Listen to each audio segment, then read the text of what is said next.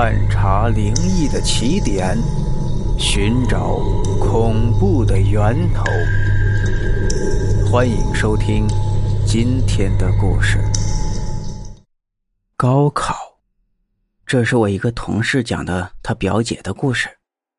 他的表姐阿欣一家人都是特别老实厚道的人。上个世纪九十年代初，阿欣一家人呢就住在一栋老式的筒子楼里。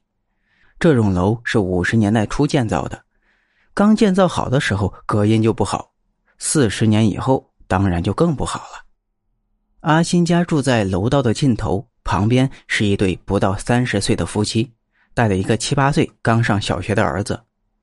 隔音不好也不是什么大事儿，可不幸的是，阿新那一年高考，更不幸的是，那对夫妻特别热衷于吵架。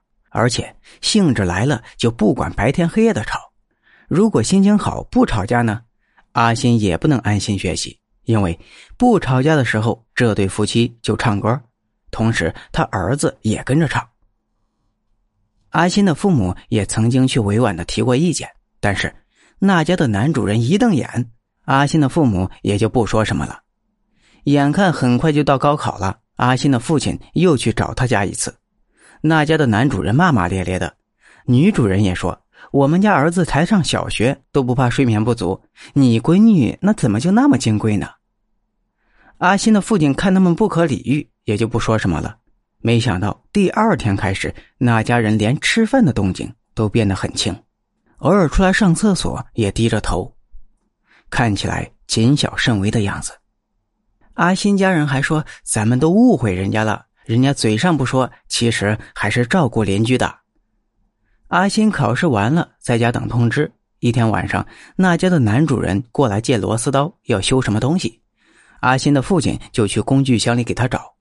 那个人在屋里东张西望，猛地看到墙上一张照片，是前几年阿新跟着父母回老家照的全家福。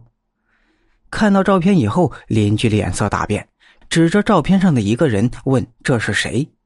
阿新的母亲过去一看，告诉他：“这是阿新的太爷爷，去年呢去世了。”没想到，邻居听完扭头就走，螺丝刀也忘记借了。后来还是阿新的父亲给送过去的。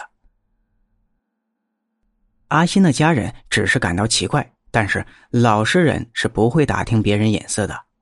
最后还是邻居忍不住了。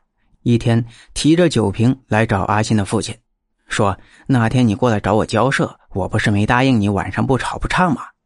那天我睡下，从我家的墙里慢慢的透出来一个老头，直勾勾的盯着我和我老婆半天，用个不知道什么东西，像是木头的，带着一股子腥臭味放到我们嘴上，我们半天透不过气来，第二天嗓子就全哑了。”养了一个星期才好。